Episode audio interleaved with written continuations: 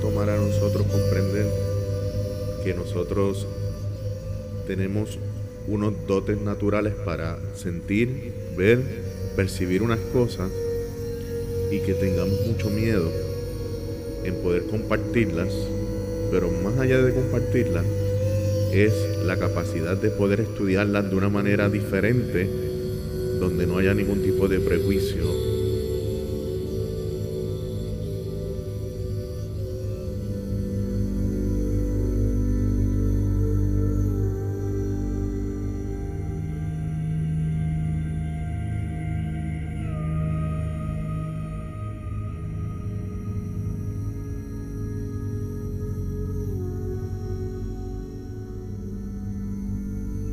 desde ese tiempo yo he estado pensando en de dónde tú sacas esas historias tan fascinantes de, el área de Laja, San Germán, de esas historias sobrenaturales. Eh, me encantaría que nos me hables un poco de, cómo es que tú puedes hacer esa referencia. Pues son todas historias ajenas, eh, son historias de familia de una generación que, desafortunadamente ya casi se ha ido por completo, que es la generación de, de mi abuelo, mi abuela, mis tía abuelas, mis tíos abuelos. Eh, son historias que, que, como te dije, son de otras personas porque yo no tengo ningún tipo de facultad sobrenatural ni paranormal. O sea que yo no sé por qué a mí me han invitado a este podcast, pero como tú eres el santo, yo creo en ti, pues he venido. Eh, ¿Y qué te digo? Pues esta noción de, de lo sobrenatural que a mí me viene a través del cuento, me viene a través de espacios también. Eh, cuando te digo que yo no sentía nada es porque yo crecí en una casa en Lajas, que es la casa de mis bisabuelos, donde todo el mundo veía, escuchaba y olía olían a mi tatarabuelo que, que se bañaba con alcoholado superior de 70 y, y, lo olían mucho, de, mucho después de él muerto. Y lo olían en los espacios de su cuarto y en los espacios de, de la escalera y en los espacios de, del vestíbulo. Eh, hasta mi mamá que una positivista declarada y que después de la escuela de medicina decía que no había nada más que materia, pues ella también vio cosas en esa casa. ¿Qué tipo de cosas vio ella? Eh, sombras. Para mami fueron sombras.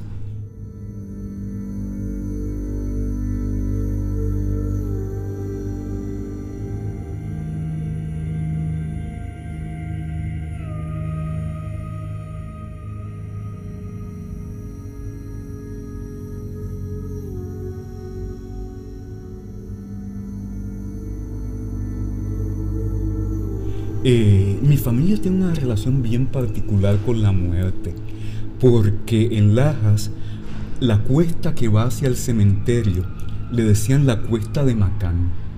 Macán es una ancestra remota mía. Eh, doña Carmen Romaguera era el nombre de ella. Ella vestía como hombre, tenía látigo. Eh, y la casa de ella estaba al tope de la cuesta que va hacia el cementerio. Y en el pueblo tenían el dicho, cada vez que alguien moría, decían, se lo llevó Macán. Como si esa abuela fuera casi una deidad mortuoria. Y lo interesante es que cuando alguien de la familia moría, en vez de decir se lo llevó Macán, lo que decíamos era se nos fue con Macán. Ese gesto de de familiaridad que, que a mí me está fascinante. Muchos de mis primos veían a la gente, sentían cuando los tíos, los papás morían en el momento de la muerte, aun cuando estaban bien lejos. Había la tradición de las mariposas negras, que, que esa es de las pocas cosas que a mí, que a mí me funciona. Ver una mariposa negra y ser presagio de, de muerte. No sé si diciéndolo aquí sea perpetrar la mariposa o si sea invalidarla de alguna forma, porque eso algunas veces uno se lo pregunta.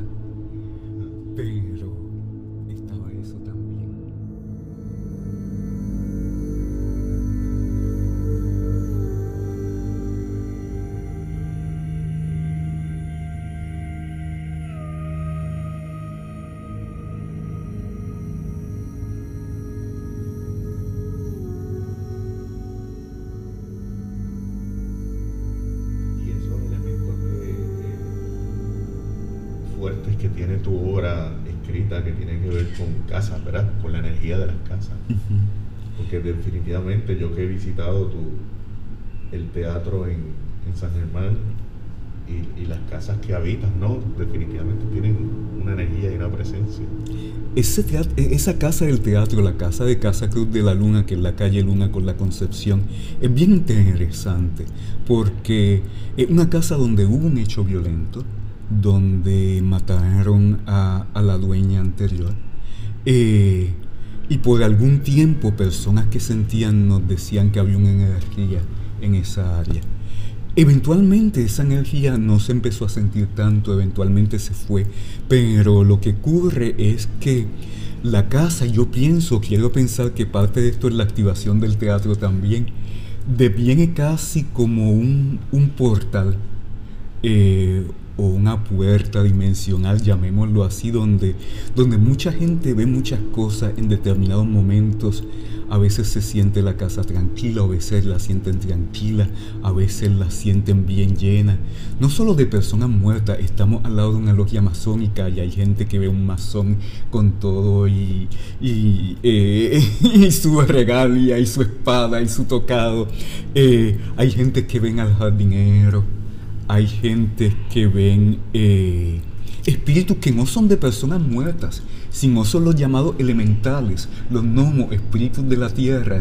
Esa, casa contiene el muro que, donde está toda la tierra de, esa cuesta. Y, y cada vez que se nos pierden cosas, pues llamamos a, a esos espíritus porque pensamos que también nos están escondiendo nos están escondiendo todo. Yo tuve un sueño bien interesante cuando todavía dormía mucho en la casa.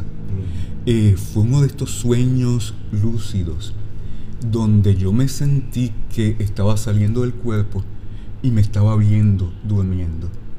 Y fue bien extraño porque yo siempre en los sueños, y me acuerdo mucho de los sitios en los sueños, casi hago mapas en mi mente, pero son mapas distorsionados que no es el sitio real del sueño, sino que va a través de esa lente caleidoscópica que te da el mismo estado de conciencia del sueño y aquí no. Aquí yo veía y sentía y caminaba la casa tal y como era la casa. Era una reproducción fiel de la casa en el sueño. Y yo iba a través de todos los cuartos y decía, esta es mi casa, yo estoy con ustedes.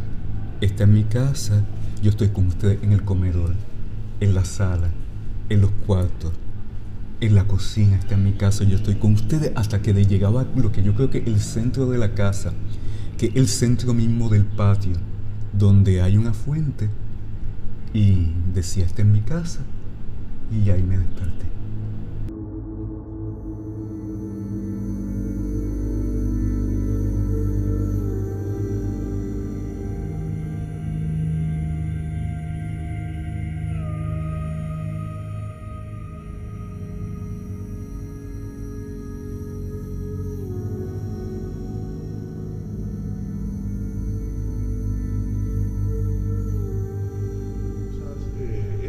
Elementos sobrenaturales en tu obra, tanto en la dramaturgia como en tu obra escrita, sobre todo en los cuentos que haces. Eh, ¿Piensas que ese es un elemento importante? Yo pienso que sí, eh, siempre ha estado en, en mi obra eh, cuentística, como te digo, por, por la historia de, de familia. Y yo creo que en el teatro está en términos temáticos, pero también está como parte a veces casi del proceso de hacer eh, teatro.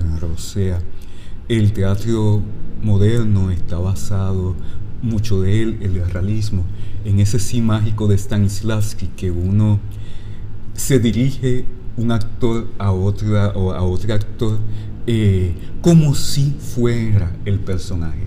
Y es una convención, una complicidad que el público acepta, que, que el actor es el personaje. Eh, y estamos brindando mucho con objetos en estos momentos, con objetos desechados y sobre todo con ruinas, con ruinas de casas, con ruinas de pedazos de casas, de pedazos de estructura, que nos ha dejado el huracán, pero que también nos ha dejado el tiempo.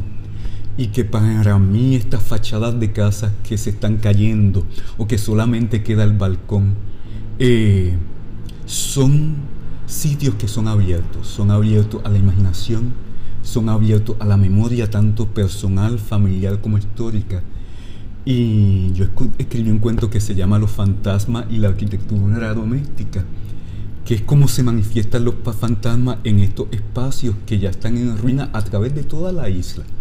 Y entonces el, el, cuento incluye una lista de cinco páginas hasta el momento de direcciones de casa en distintos pueblos que ya no están habitadas por personas eh, y que son espacios libres para los espíritus en estos momentos. Y es cómo conservar esos espacios, eh, por todas las razones que te dije, y cómo entonces darle importancia, y una de las formas que hemos hallado de darle importancia como actores en ejercicio es este acto de lo que llaman en inglés addressing dirigirse, como dirigiéndonos a la ruina, dirigiéndonos a ese objeto eh, que puede o no tener una interioridad, pero definitivamente podemos adjudicársela. Eh, se puede llamar la atención política, pero también llamar la atención en un plano imaginario y espiritual. Como uno le puede, por ejemplo, rezar a la ruina, pedir cosas a la ruina. ¿Qué implica eso? ¿Qué implica eso en un país que, que o la ruina tal vez o el superdesarrollo. ¿Cómo tenemos que empezar a aceptar la ruina y el espíritu o los espíritus de la ruina y a, y a convivir con ellos?